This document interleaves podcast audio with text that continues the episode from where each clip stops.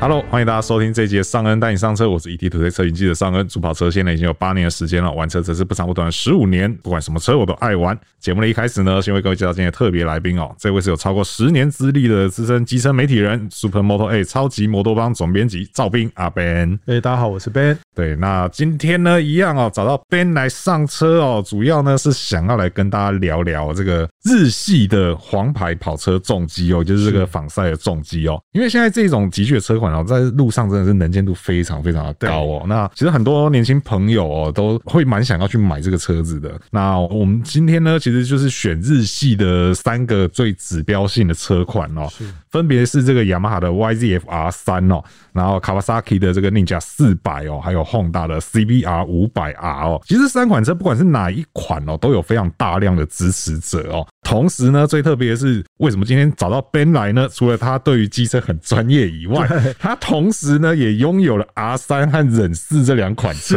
哦。是是对，那所以今天呢，他会以车主的角度来跟大家分享说这两部车它的优缺点哦。对那同时呢，这个改款后的 CBR 五百 R 呢，其实我们在不久前也实际地去试驾过哦对。嗯那它的战力确实是提升蛮多的哦、那我们后面呢也会一一来跟大家介绍哦。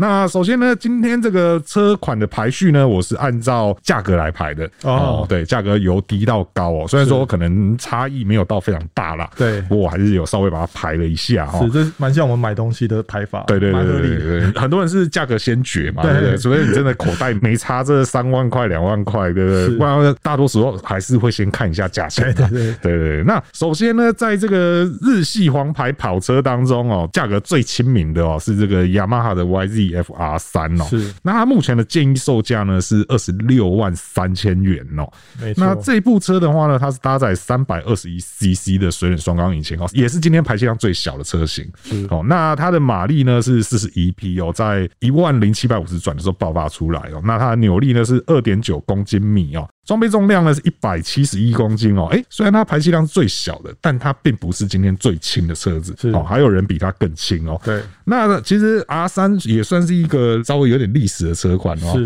因为它到目前已经演进到第二代了嘛。对那在你拥有的就是第二代车型嘛，对，我是新型的倒叉的版嗯本，对对对对对。那它这个前面的倒立式前叉呢，它的直径是来到三十七 m m 哦。对那前面搭载的刹车呢是二九八的前单碟，然后再搭配上单向双活塞卡钳哦。那它的刹车配置呢，也算是今天相对比较一般的，是哦，相对比较没有那么高阶的哦、那后轮标配的是一四零的宽度哦。那你实际拥有这台车，我我我先这样问好了，对为什么你要同时有 R 三跟人四？你在想什么？哎， 没有，应该是说，呃，身为一个媒体人，你拥有一台车的时候，你很难说服其他的车厂， 所以你当然最好说服车厂的方式就是你每一个都来一台， 哦，什么是车都有，这对样不对很？公平 的，对不对，对？其实认真想想也是，欸你真的四大厂，哎，你四大厂车全都有，哎，对，Suzuki 的 TU 二零，对，Kawasaki 还有什么 Honda，哎呦，对啊，真你的有 Honda 啊，对啊 CRF，，对啊，你四大厂车都有，这哎样，好公平，哇哇，对不对，，这个是很很能说服人呢欸这。样不会被网友嘴，也不会被客户嘴， 你这个理由完全说服我了，难 怪你要这样买。OK，好，我了解。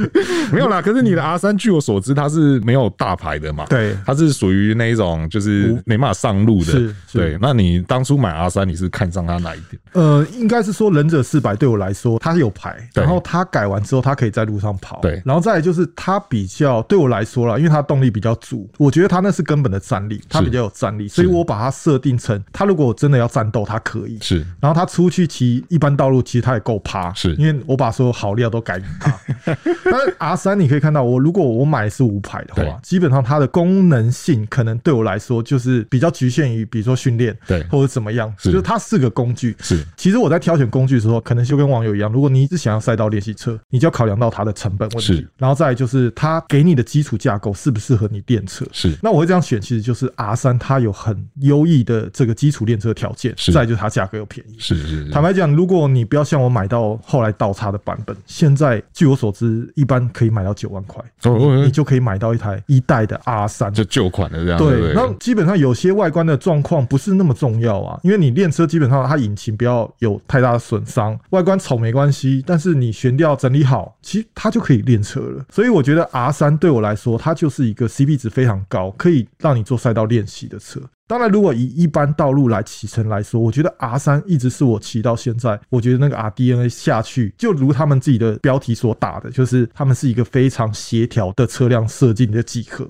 那我甚至觉得，如果你要讲几何，它比人的四百还要设定的更加优异，这是肯定的。是因为其实像这个 YZF-R，事实上它也有参与这个 WSBK 赛事嘛，这个车子其实在那边能见度也很高。虽然说它的排气量并不是最亮眼的，马力并不是最大的，对可是它确实它那个协调性是非常厉害的。是对，甚至因为你那一部 R 三，我知道的是好像也几乎没有改装什么东西。对对，然后但是每次的这个在赛道练习的时候，哦竞争力非常够。对它的竞争力还是非常够、哦。是所以说其实即便排气量不是最大，马力不是最大，车重不是最轻，但是这部车子它给你的是一个很全面性的战力，对所以是并没有特别去偏向某边这样子。是对我我可以稍微介绍一下这一代 R 三它的特点啊，是因为首先它的车头是就是 R D N 家族的车头，是我觉得很帅。就如果你光看车头，它跟新的比如说 R 六啊、R 七其实都非常雷同。当然有的人讲它车尾不够帅，但我对觉得其实车头我不知道，我觉得我大部分时间从车头看过去，我觉得还是那个帅气的感觉都还是有。然后再来就是他们其实这次在骑乘几个上面有调整，是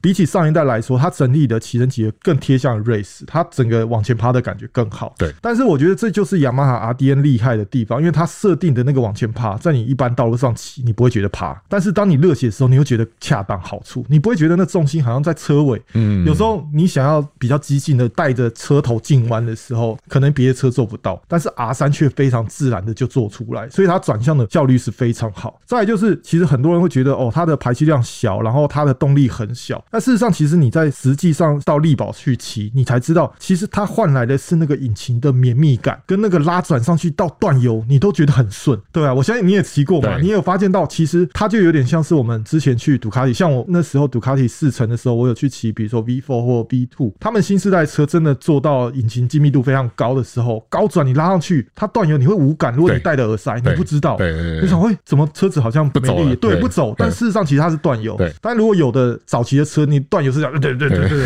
对对对。但今天的 R 三，它的引擎的顺畅度就是，当你拉到断油的时候，你会有点无感，是你会想说，哇，这个才二十六万的车，它竟然可以让你的引擎有这么顺畅的感觉，是所以它整体而来，它所有的设定值，在你换上一个好的轮胎，还有脚踏稍微上移一点点的时候，基本上它在赛道里面就可以做出非常漂亮的成绩。是没嗯错，但像你刚刚讲的那外形啊，我就是属于那一种，就像你讲的，我会看比较多地方。哦对对对，是像你你说车头，我觉得它车头跟现行的 R 家族对还是有一点点落差。是对，因为我们你好严格哦对，我们先不讲口球这件事情 啊。是对，就是光嗯，你看嘛，R 六跟那个 R one 都是双鱼眼灯嘛对对对对。那当然 R 十五是比较入门的车，它不会有这样的设定，我可以是理解。但 R 三我就觉得可以再更像一点点嘛。对啊，那车尾就真的是我觉得很可惜的对，地几方。乎是没改啊。对，那车尾太可惜了。你看，连小老弟 R 十五都有镂空的后车尾了，对对啊，然后他没有，对啊，是或许看有没有机会小改款去做一下调整之类的是，对啊。但是我必须得说，它新的新年式的彩绘是蛮好看的，哦，你说那个橘色彩对绘，对对对对对。对因为我们前阵子才跟小江去测试嘛，那是那小江的皮衣又是白橘配，哦，小江骑那个真的阳光底下那个看真的是很帅。对对对对，那个有人讲说是 NSR 配色，哎对不对对啊对对对对是那一年的那个配色，对对对对对，确实，我觉得应该是说，如果你讲配色啦，就最近几年，早年几乎各家都是用他们常队的颜色，对比如说卡瓦萨奇就绿色对，那雅马哈就是蓝色，对但是最近几年我们会在卡瓦萨奇上面可能看到白色，对。那我觉得其实现在雅马哈好像也有这种意味，就是你骑我这台车，你不一定要散发出那么的好像我是雅马哈的人的对对感对觉，对你可以穿着西装骑也很帅。对对对，我觉得或许是他们最近考量的点。是没错，我觉得这个配色真的是也是蛮有趣的，就像你说的，就不一定要是赛车配色。对虽然说它是个仿赛没有错，它是个是跑车没有错，但现在在配色上真的是越来越大胆哦、对，所以说这是 R 三的部分哦、就是一部虽然说看起来好像没有特别突出的地方，它给你也是一个很全面的均衡性哦、是对，所以说这个，而且雅马哈本来也就有非常多粉丝啦，所以我相信，如果听完我们 Ben 的分析哦，你会对这个车子觉得说，哎、没关系，我排气量小没关系，但是我换来一个很舒适、很全面，想做什么就做什么的这个骑乘感受哦。是那再来呢，我们就来看到 Ben 所拥有的另外一部车哦。对那同时也是大改的哦，它这部车改的非常多哦。那这个就是卡瓦萨 a 的 Ninja 四百哦，忍者四百的部分哦。那价格呢是今天的呃第二高的哦，它建议对售价呢是二十八万八哦，而且这是二零二二年试的价格哦。那它搭载的是三百九十九 CC 的水冷双缸引擎哦，马力呢来到四十五匹哦，在一万转的时候爆发哦。它这个马力呢，呃，也还不是今天最大的，但是这个表现也算数字上看起来蛮不错的啦。是，那扭力的话呢，有三点九公斤米哦，装备重量呢则是一百六十八公斤哦。虽然它是排气量是四百的，但是它是今天里面最轻的车款哦，比 R 三还要轻了三公斤哦。对，其实我觉得买跑车的人，像我们刚刚外形上我们就讲了很多东西嘛，是对不对？那忍者四百呢，比较可惜的是，它前面是一个正立式的前叉，是相对看起来没有那么帅哦。对不过它的这个轴心是来到四十一 m m 哦。是那前面的刹车呢是三百一十 m m 的单浮动碟，然后配上单向双活塞的这个卡钳哦。你忍者四百，你到马路上也可以骑，赛道也可以骑，对，然后你又改了一堆好料，对，到底是为了什么？它的战力有这么不堪吗？必须要改这么多东西吗？还是纯粹只是你手痒想花钱？没有你，你总是要必须要在两辆车里面选出谁是老大嘛 OK，对不对 OK 谁是正宫，是 对谁是小妾，对啊，所以我觉得现实考量，其实你预算也有限呐，是就是你如果要投资在哪一台车，你总是要选出一台比较强的嘛。是但我觉得很多人嘴说哦，忍者四百就是马力狗，是，那我必须讲，当你选择的时候，有时候真的是这样，对不对？因为不论是在赛道，也或者是在一般道路，其实，在一般道路，如果你在动力上面你原本就大，然后你又做了一些提升，你在高架桥骑起来就是轻松，是这是很肯定。是然后再来就是你进到赛道，即使它的整体的协调性可能没有 R 三那么好，但是你可能还是会利用动力的优势把 R 三扒掉，会有这样的情况发生。所以毅然决然，我就觉得哦，像呃去年 T R C 国内的赛事，其实很多人都渐渐地转到这个忍者四百。是其实大家都知道它的整体的体质跟协调性没有 R 三那么好，是但是大家拼的就是哦，我动力比你大，是那我就是我直到再追回 来的那种气势，所以我就把所有的重心可能就是移到忍者四百这边去放，是大量的资源放在忍者四百身上，这样 是对。那因为像忍者四百跟 R 三，他们也都是这个 WSPK 的赛事的用车是，对啊。那也确实啦，就是你讲的状况，在 WSPK 我们也经常看到，对对对对，那个忍者四百在直线就是靠着马力的优势，是那 R 三在弯道就是靠着操控的优势而来，这样子。对，这两台车其实还蛮截然不同的。那如果以我两台车都在赛道训练的分享来说，我觉得忍者四百，首先那时候诶、网红十三 N 他有入手一台对嘛，他有反映到说哦手把很正，是车辆很正。是那我我必须讲这个是确实。是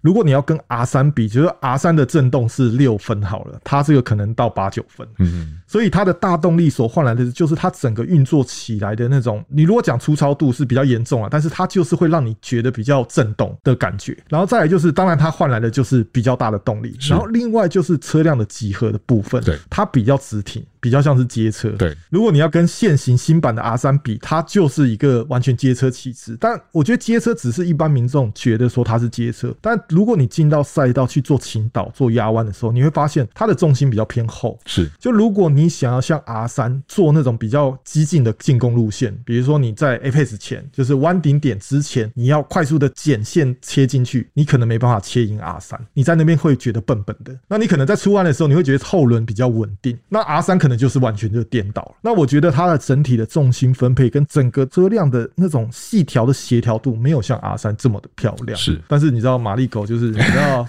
老子就马力 大、对啊，对不对对，对油？门油门转下去就过去了，对，没有差。对对对对我过弯慢没有关系，但转下去就过就好了。是是对是但像那个骑乘姿势的部分，其实我就觉得蛮有感的哦，因为毕竟对你的两部车我也都骑过。是 R 三确实是一个很接近，是我觉得几乎不太需要改装。对然后你骑起来就觉得一切都是那么的刚好。嗯对，那个把手的高度也不会太高，然后脚踏的位置也不会太低，然后坐的位置也非常刚好。但忍是我自己骑的感觉啦，就是原装的我也骑过嘛，就是完全没改装的那个把手，我确实真的觉得它有一点太高了。对。对，那你也会有这种感觉吗？是，其实我觉得这个就是我在做两台车，谁是大老婆，谁是小老婆之前，其实我当然两个有综合考量，是所以我会这样子决定，就是种种的原因，就觉得哦，谁适合做什么，谁适合做什么。那对我来说，R 三我想要它，它本身就很强，它本身协调性就很好。所以我不需要去动它太多，我就让它好好的，这就是原厂的样貌，就是可以练习，比如说 Apex 前的进攻。那冷式的部分我改到很紧绷，除了我可以跟大家 PK，但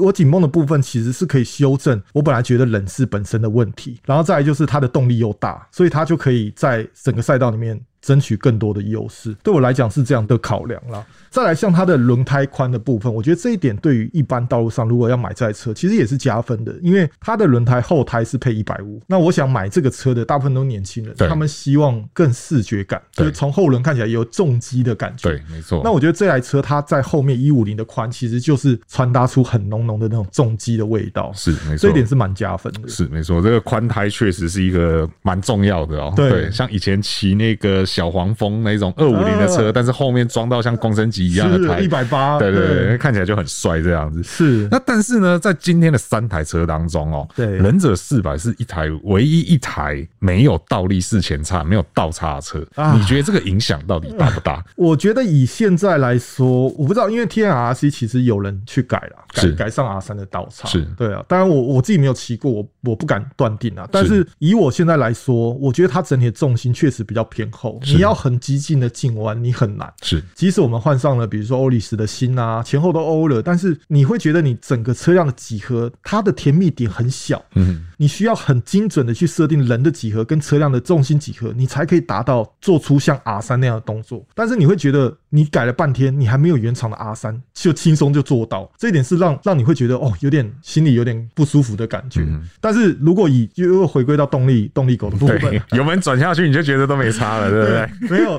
我的全原厂的引擎，是然后我只改了艾瑞斯的电脑是，还是阳春版，是跟排气管。是，跟高流量的那个这个进气对，就这三个而已哦对，都没有太大的变动。对，我去马力机上面拉出来，我记得好像是是五十一匹左右。 对啊，所以你看这个有多残酷，因为对如果以 R 三全原厂，我们去马力机拉，我记得好像是三十六匹左右是。是，所以你看这个动力差了十几匹。对对这也是两者之间我觉得很不一样的点，所以我觉得对于消费者来说，他可能会说：“哎、我到底 R 三跟冷式这么像，我要怎么选？”其实你深深的去探讨的时候，其实他们之间差距是非常巨大的。一个是过弯墙哦，然后一个是马力狗哦，对，看你想要往哪一个方面去哦，是对，是那看你是跟人家拼直线比较多，还是跟人家拼山路比较多。对对当然，我们对不鼓励在马路上飙车 啦，但是总有你比较长期的路段，对那你可以用这个来去做一个衡量点哦。是那另外，其实我觉得忍者四百它的外形相对阿三来讲，我觉得好像又有点旧了吗？呃，没有，我觉得比较帅。你觉得比较帅对？对对对，因为我觉得他很接，虽然说这样讲可能会被雅马哈的粉丝们骂啦，那也不要骂我，我也是有雅马哈的车。嗯但我觉得不得不说，是忍者四百外形，我觉得整体比较趋向像六 R 那那种感觉，嗯嗯嗯对，是比较新世代的感觉。对对，而且虽然说我们刚刚讲了很多，就是不一定要赛车彩绘什么的没，但我真的觉得忍四的那个绿 K R 色嗯对 K R T 的那个场队的那个配色真的是很好看是，对啊，所以说这个是忍者四百的部分哦、对就是想当马力狗的话哦、买这一台准没错啦。 是对，那再来呢，我们就进到今天的最后一台哦、对大家因为觉得很奇怪，就是哎、忍者四百明明排气量还不是最大的，那但为什么它是马力狗呢？这个没关系，我们后面来跟大家解释 哦、因为接下来我们要来看到呢是这个 Honda 的 CBR 五百 R 哦，对那它目前的这个小改款之后的建议售价是二十九点八万哦，它搭载的是四百七十一 CC 的水冷双缸引擎哦，马力的话呢是五十匹哦，哎、大家听到这边可能觉得说，哎、这才是。是马力狗对。啊，这才是马力狗吧？是忍者四百不是四十五匹吗？可是你要知道的是，它的五十匹呢是在八千五百转的时候出来哦。那同时呢，它的扭力呢是四点六公斤米哦。对那另外一个最残酷的地方是，它的重量是一百九十三公斤哦。是的，对，已经足足的比前面的两款车都多了二十公斤、二十多公斤、三十公斤左右了哦。那但是呢，这次改款呢，最大的重点是它前面呢换上四十一新的这个秀啊 SFF BP 的倒立式前叉哦，这个我真的必须是说真香，真的对真对香金筷子就是香。是而且除了这个前面的倒叉以外呢，它也是今天三台车里面唯一一个前面使用了双碟刹，真 香，，对，再搭配女性的辐射对视卡钳哦 ，真香真香。对，真的是香到爆哦。但是呢，为什么这部车它反而不像前面两部车那么具有跑格哦？嗯这个其实我们从车重的部分就看得出来。对对，那你也可以从车重的部分再回推回去，为什么它要用上前面双 碟、前面双辐射对视卡钳？那还有像我们刚刚提到说这个马力的部分，它的马力五十匹是在八千五百转的时候出来，对那忍者四百呢是四十五匹在一万转的时候出来是，这两个的差异，你觉得最显著的差异，我们怎么样让这个消费者知道说到底他们是差在哪里？呃，我觉得这个这个真的就像我们刚才讲的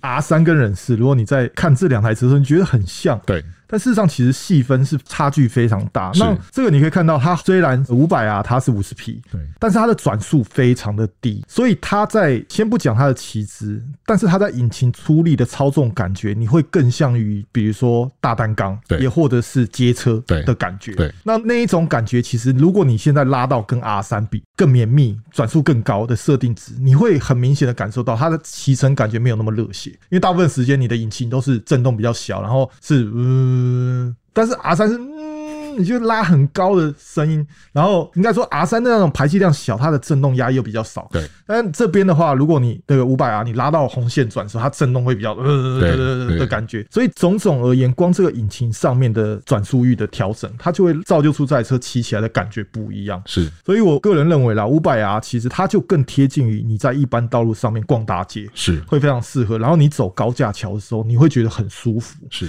它整体就是转速更低，比起刚刚的四百更低，然后更没那么的热血。是。对，而且它的扭力其实真的也不算小、哦，对四点非常六的对的大四点六公斤米，这个其实很适合，就像 Ben 讲的哦，对逛大街啊，是或是你在山路上面游走哦。对，但是呢，其实我们也有实际的去赛道上面赛道里面去试驾，而且最有趣的是，我们还是在因为这三台车其实都有在赛道试驾过的经验对，但是呢，这个五百 R 是在一个最小的赛道，是在这个永安的卡丁车场哦。对虽然说我们前面讲了这么多，说就是它可能出力没那么热血啊，对然后车重相对比较重啊，对但是我们实际在永安骑的时候，也不会可以热觉血起来对，不会觉得有差到那么多啦 哦。对吧，你那天在那边骑的时候，你的感受怎么样？尤其是它，因为它前面又换上了这个秀瓦的倒叉，对你觉得那个操控提升是有感的吗？因为我们两个应该是旧款新款都有骑过，是。对，那你觉得那个差异大吗？其实是蛮有感的。应该说，我觉得这一次 Honda 在修正他们这产品线的定位，因为过去这个五百啊，他们一直想要拿这五百啊跟忍者四百跟 R 三做比较，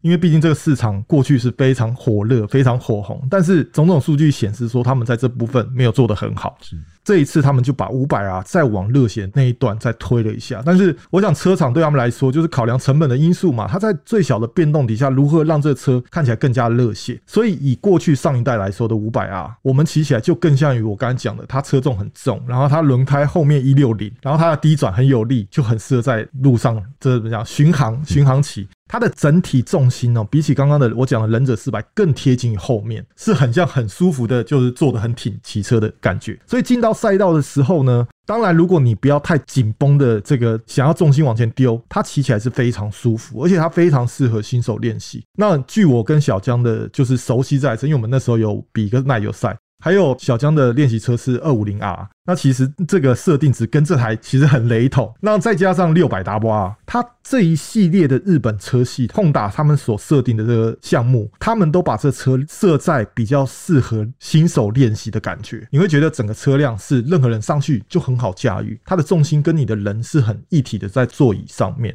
那新的版本呢？我刚讲，它想要朝热血上面更推一点，所以它就解决了，比如说前面大家很多人讲刹车不够力，因为它本来那个刹车是刹不停它这个重重量的， 对，所以它就直接给你一个双碟，然后你是你的对视，哦，这个很香。然后对再来就是很多人讲说，哦，如果车重重，你重刹之后要把重量往前丢嘛，所以它前面就直接给你一个四十一星的秀啊，让你觉得说，哦，这车其实是可以把重心往前丢的。但除此之外呢，这些其实是大家看得到的改变啦。当然，以我们当天启程的感受，他们在车辆几何的部分，有部分的几何是把车尾的重心、人的重心再往前面丢了一些，那就等于是说呢，他以 R 三做参照，他用最小的调整，把他的重心往 R 三的那种设定方式往前移。所以当天在我们在赛道上面试的时候，很明显的直觉的感觉就是前面变硬，后面还是一样软。这个是悬吊上面最直接的不对称感。所以在你做一些翻转的时候，你会觉得哇，前面硬邦邦啊，后面怎么一直上下飘？这是一个感觉。另外一个感觉就是，它把你的重心强迫往前推的时候，你的车尾会变得比较不稳定。因为过去如果它的重心在后，你的身体固定在后面，其实整辆车是很稳定的移动。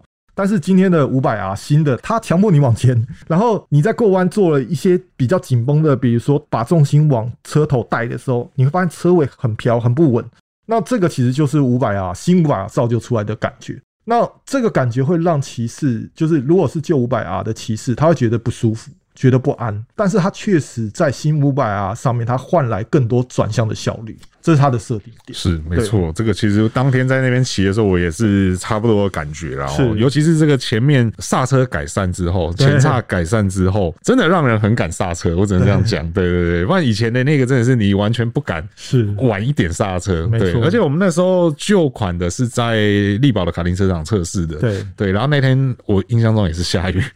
雨雨还不小，对。然后但是即便这种情况下，你在那边骑都还是会有这种车子好像要停不下来的感觉，对。但这次完全没有哦，是它整个改善了非常多。所以说，其实五百 R 是一个蛮适合说你可能相对来讲你不是那么热血，对然后但是你想要有一个基本的操控性，对，那另外呢，你也不想要骑的那么神经质，是可能我们讲一个最直观的，就是你可能不想要一直换挡，对对你也不想要骑大排气量的车，你就是想要骑这个黄牌的挡车，对但相对来讲，你不想那么一直换挡，一直换那么拉转，是对，所以五百 R 的这个动力输出特性呢，可能相对就会比较适合于这一种对骑士的需求、哦是。那虽然说看起来好像它呃就是战力跟 R 三跟冷式还是有点差别，不过对我还是得说，就是五百 R 的外形，我觉得真的也是蛮香的啊。是，因为对我觉得它的车头就是那个招牌双灯的那对个那个感觉对，然后就很像他们的二五零 R 那个感觉，很动感，对很漂亮，对所以我觉得它整体车型又，我觉得买这个车系的人都喜欢比较有霸气感。对，五百 R 在这部分，我觉得它就做的非常的满，是没错，嗯它的那个头灯设计，基本上你从二五零，然后到五百、六百到一千，基本上看起来都是差不多的、哦。是，对啊。那还有像它的车身上，你也可以看到很多这种融合空气力学这个设计哦啊。对啊，是你像那个整流罩的部分有这个对小翅膀，虽然是说是不大啦，而且是不是在大家想的那个上面的位置，是是在比较下面。那另外车尾也是一样有这个镂空的空气力学设计。对啊，还有另外一个我们刚刚前面提到的，它的后轮宽度是一百六哦。哇对啊，也就是今天这三部车里面，后面后轮是最宽的、哦。对，那这个看起来就会更霸气，对然后看起来更有重击的感觉哦。是对啊，虽然说他们都是黄牌，对，对所以简单来说，这个五百 R 就是视觉系的，很视觉啦，蛮视觉 的啦。啊但是你说骑的话，就是舒服好骑啦，舒服好骑对啊，对对啊。你如果都是在街道，你不下赛道，然后就是你想要顺顺骑的话，对甚至我觉得像通勤来讲，我也会觉得五百 R 或或许会是这三个里面一个相对比较好的选择哦。是，对，因为骑乘姿势相对来讲也是比较舒服嘛对。啊，大扭力，然后这个比较呃安心，像现在前面刹车也改的比较好了，是对，你在路上遇到紧急状况的时候，或许它也会给你比较好的这个反应性，也说不定啊，对啊是，OK，所以呢，这就是今天呢、我们找阿 Ben 哦，以这个车主的身份，对来分享一下这个他的大老婆、小老婆到底谁大谁小 哦，然后还有这个五百 R 到底跟这个上面这两部车 R 三或忍四比起来，到底它的优势在哪里哦？是那以上呢就是我们今天所有节目内容啊。如果对我们内容有任何问题或意见想和我们一起讨论的话呢，都欢迎在留言提出来哦。那如果还没有订阅的朋友呢，请记得按下订阅哦，这样才能在第一时间收听到我们最新的节目哦。那如果觉得我们内容不错的话呢，也请不吝给我们五星好评，这会对我们有很大的帮助。那我是尚恩，我是阿 Ben，我们就下次再见喽，拜拜拜